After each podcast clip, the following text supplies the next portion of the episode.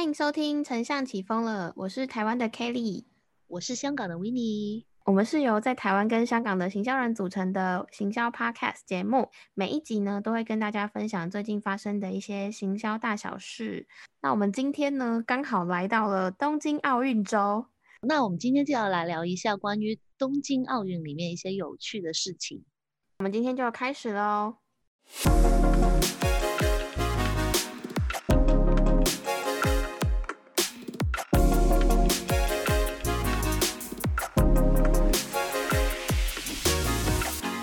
今天是二零二一年的七月二十四号，现在是晚上的十一点三十二分。七月二十四号呢，刚刚好是东京奥运的隔一天，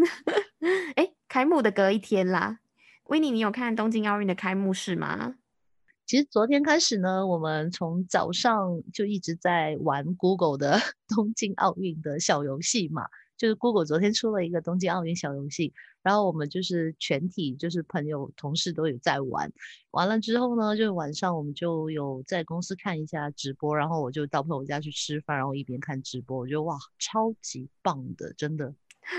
是不是热血沸腾？热血沸腾，因为可能太久没有。一群人真的围在电视机面前去观看一个大型的盛事，毕竟你知道，我们这一年半，差不多两年以来，就是已经开始大家很少有这种活动，或者有有一起的那种感觉在，也已经很久没有大家聚在一起，然后共同为一件事情加油。而且我觉得大家很期待的，比如说你们可能会很期待说，就是台湾的队伍出来嘛，然后我们这边就会很期待说，就香港队出来。就虽然只是短短的那一刹那或那一刻而已，但是那个感觉就是，哇哦，那是代表我们自己地方的人呢。真的，全世界的人应该都很期待，又怕受伤害。原因是因为东京奥运的举办其实有蛮多争议的嘛，从二零二零年然后延到二零二一年。延到二零二一年之后，又大家又在吵说到底要办还是不办？因为疫情好像还是很难直接控制下来。但你不办的话，又会有一些国际上的压力，所以就日本还是办了嘛。毕竟都花了那么多钱盖这个东西，那我觉得对于全世界的人来说，无疑还也是一种振奋人心吧。就是每个国家的人，然后看到自己的运动员啊选手在上面，大家有一个共同性振奋的目标，感觉还是很兴奋跟期待的啦。对，而且最兴奋的就是，其实大家都知道日本人他的那个做事把它做好那种精神，就是每一块地方或者每一个很小的细节，他都会很用心去把它做好。那所以，呃，如果大家昨天有看的话，你会看到，就是一开始的开幕礼到它闭幕，它整个里面的设计环节，包括场景，都是很令人有一个感觉，天呐，这也太用心了吧！就是一个日本的职人精神。哎，你们那边有流行这个词汇吗？因为就像你刚刚说的，他们会倾尽全力、用心把一件事情做到最美最好。像之前有一个什么寿司之神啊，我有看过之神的，对，就是职人精神的嗯传达吧。其实刚刚 Kelly 讲的很有道理，那种职人的精神不单只是把东西做好，而且里面还富有了很多创意。呃，当然，里面细节的内容我就不多讲，因为大家可能都已经有在不同的报道上面有了解。因为今年东京奥运，它从一开始的 logo 到之后里面，你会看到它的 icon 也会发生了很大的变化。那它的其实它今年的 icon 跟以往有一些不同，就是因为它做了一个我们叫做 pictogram，或应该这这样讲好了，就是它有一点点 motion 动的一个模式。所以大家如果有看它的开幕礼的话，你会发现很特别。因为它里面有邀请了团队来把每一个 icon 用日本，因为这种其实以前是很多日本综艺节目的时候，你会看到他们会用人去变化成不同的东西嘛。那所以其实昨天的开幕典礼上面，你就会看到他邀请了他们过来，然后把每一个 icon 去把它表达出来，这个是让人感觉是哇多么的振奋，每一个人 很用心的去把这件事情表达出来。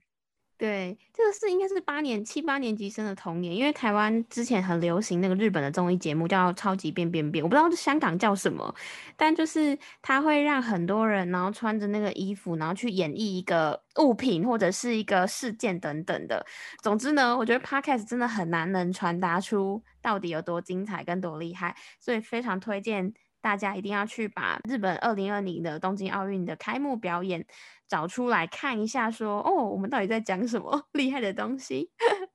真的一定要看，就是其实你不用去直接看那个东京开幕，我觉得你网上随便搜寻一下，在不同的 YouTube、Vimeo 应该也有很多节录在里面会可以看到。很值得去看一看。今年很特别的是，它还有加入五个新的比赛项目：空手道啊、滑板啊、攀岩、棒垒球，然后跟冲浪。然后我觉得还蛮特别的，呃，有新增一些比较新形态的运动内容。棒垒球虽然说不是第一次在奥运上面出现，可是，在上一次出现之前是二零零八年的北京奥运会了，所以这一次有一些新的运动项目跟看点啦。不过，除了这一些运动项目之外，毕竟我们还是一个行销 podcast 的节目，所以我们今天到底要来聊什么跟奥运有关的行销内容嘞？其实我们在说聊跟奥运有关的形象内容之前，我们就是一定会每一年都会看到有一个品牌吧，叫杜蕾斯。杜蕾斯一直在不同的奥运上面都有一些非常出色的广告。曾经有一年的广告，我相信大家都是已经记在脑子里面了。他那个就是把五个。杜蕾斯的套套，然后画成那个奥运五环，然后下面他就写了一句标语，是非常酷的。他就写说：“Not every man wants to be the fastest in the world。”意思就是说，不是每一个男人都想成为世界上最快的人哦。我也非常酷。那当然，为什么会讲起这件事情呢？就是因为大家都知道，运动选手嘛，就是每个人都可能在奥运村里面会有一些需求。那所以每一年呢，基本上你进奥运村之前呢，厂方都会发送给你大量的就是一些保险套，让你保护好自己。但今年就很特别了，因为大家都知道今年是我们特别的一年嘛。那所以人跟人正常来说呢，就不能过亲密的接触，真的要断开人与人的连接，没有 错。但所以呢，今年呢，其实最特别的就是呢，我们会看到在。那个选手村里面呢，是有日本床垫公司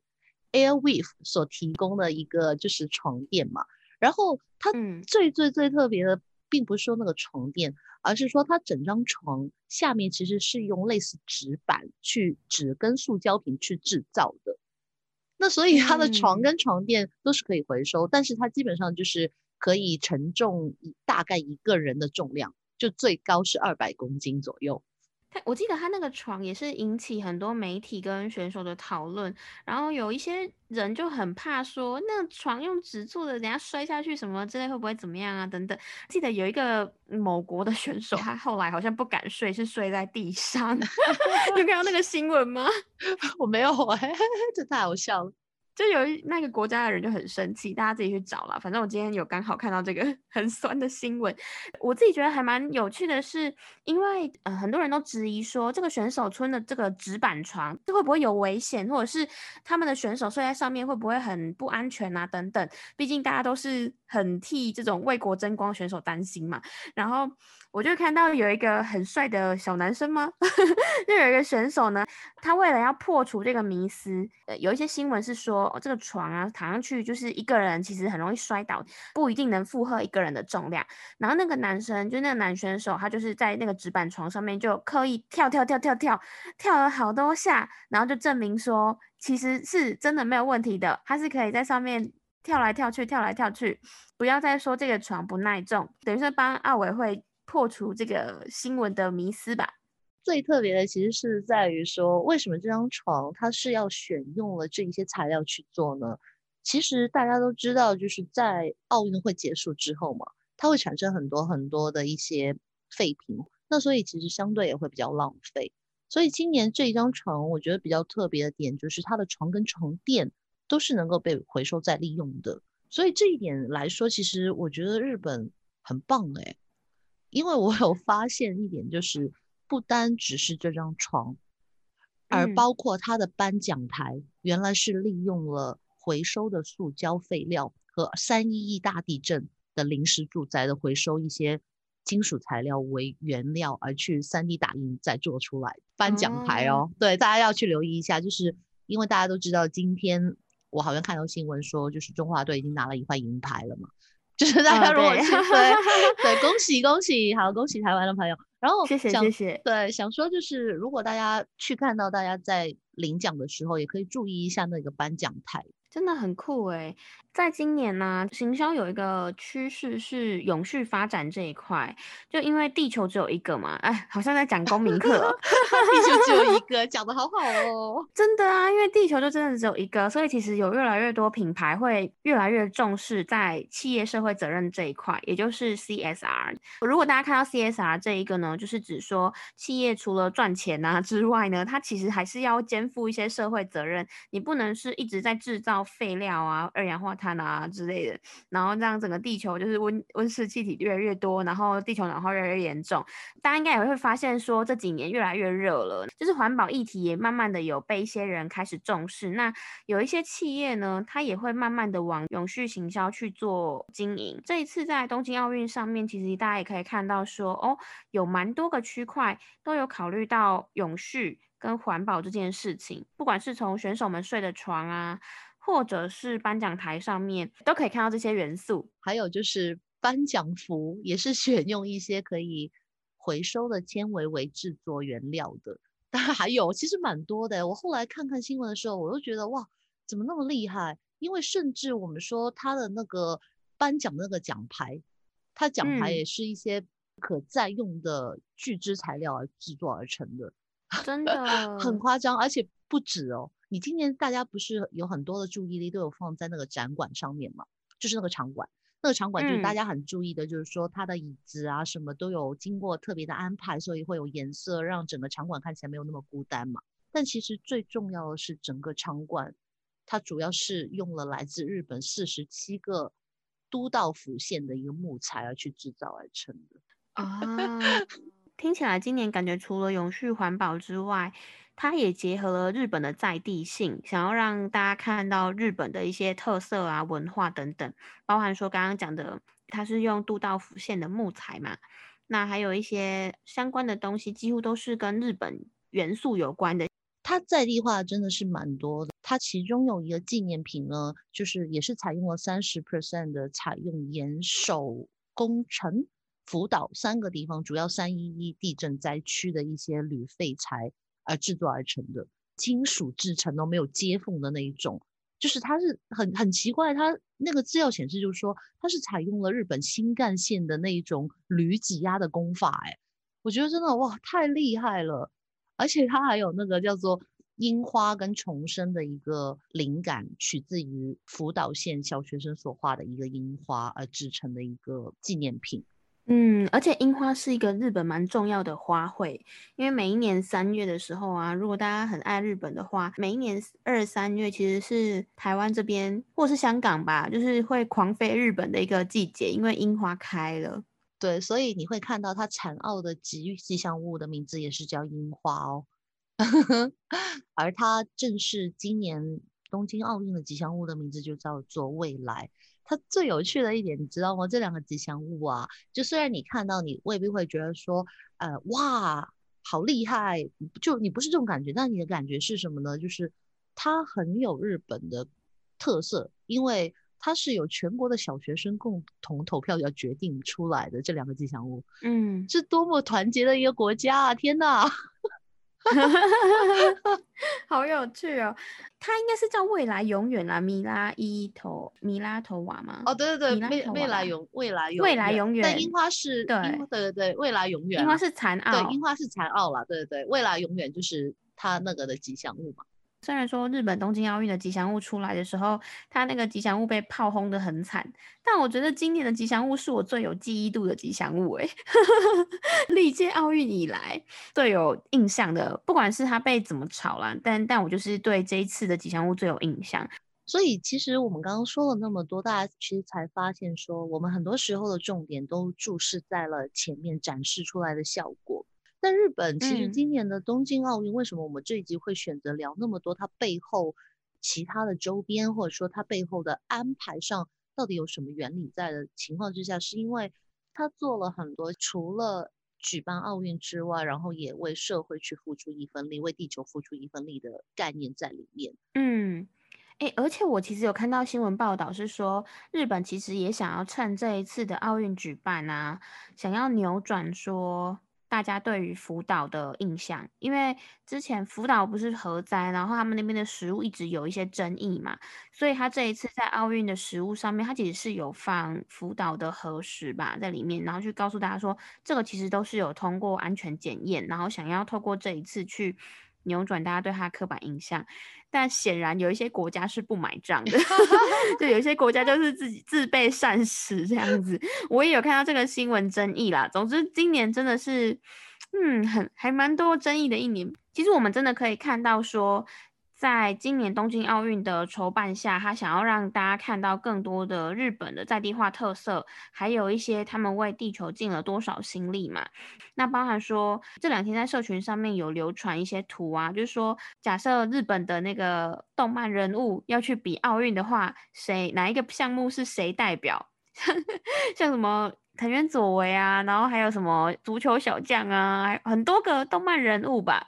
都有出现在那个里面，不单只这样子哦，而且昨天呢，我在就是一边在看奥运的时候啊，就是一边有看到 Facebook 有人在呃 po 文，然后他写说日本奥运的选手进场曲其实有很多知名电玩的 BGM 哦，大家听出几首？真的假的？这么酷？真的真的真的，就是里面有有超多的，比如说有 Final Fantasy 啊，然后可能是有什么呃勇者斗恶龙啊、音速小子啊等等。都有哎，而且我想说，我就是我身边的朋友也有讲说，有看有听到一些大家都在猜说，哎，这个是什么音乐？这是什么音乐？他有把很多很多真的日本跟你有连接的东西都有放在里面。比如我们之前有聊到说，为什么日本会有 VTuber 嘛？是因为他们的其实漫画或者说一一些这样的人物，在大家心目中其实是公认是一个很出色的地方嘛？真的。这个也是蛮有趣的一件事，我觉得好像就没有很多人在聊这个了。给大家一个 information，让大家可以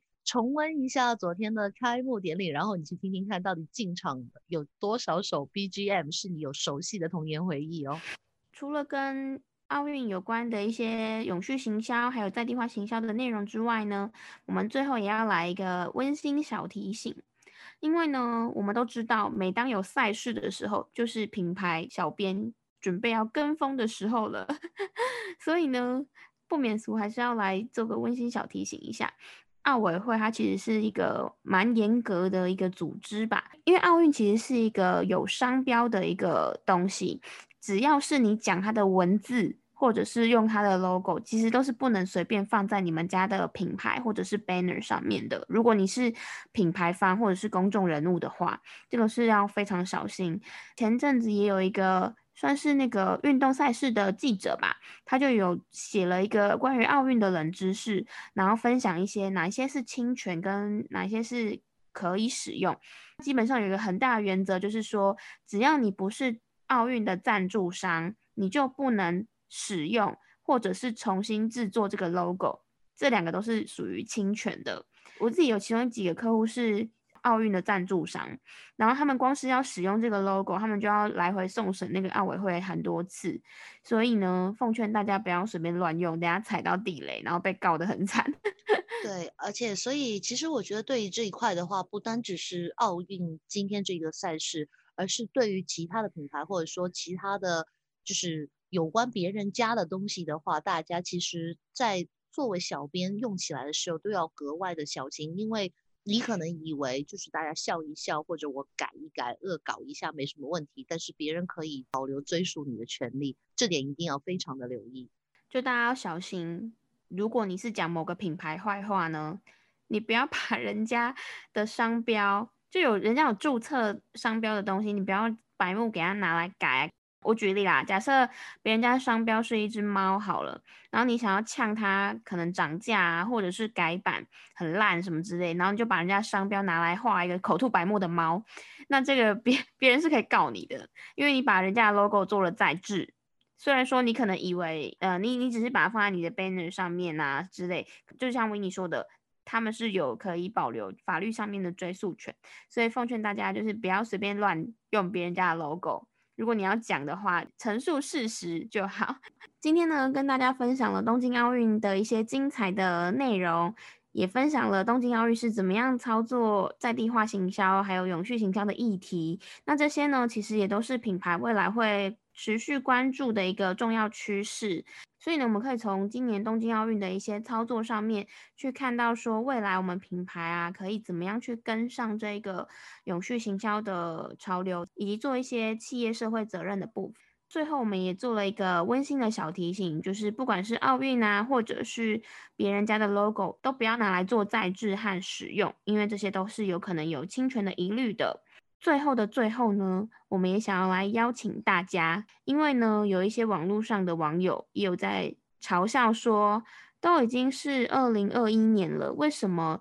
奥委会这边上面的 logo 啊，奖牌上面还是要放 Tokyo 二零二零呢？为什么不要改 Tokyo 二零二一？这个我们就留到最后，给大家一个悬念吧。如果大家知道答案是为什么的话，欢迎你在下面留言，或者直接来 PM 我们哦。那我们下一集再见，拜拜拜。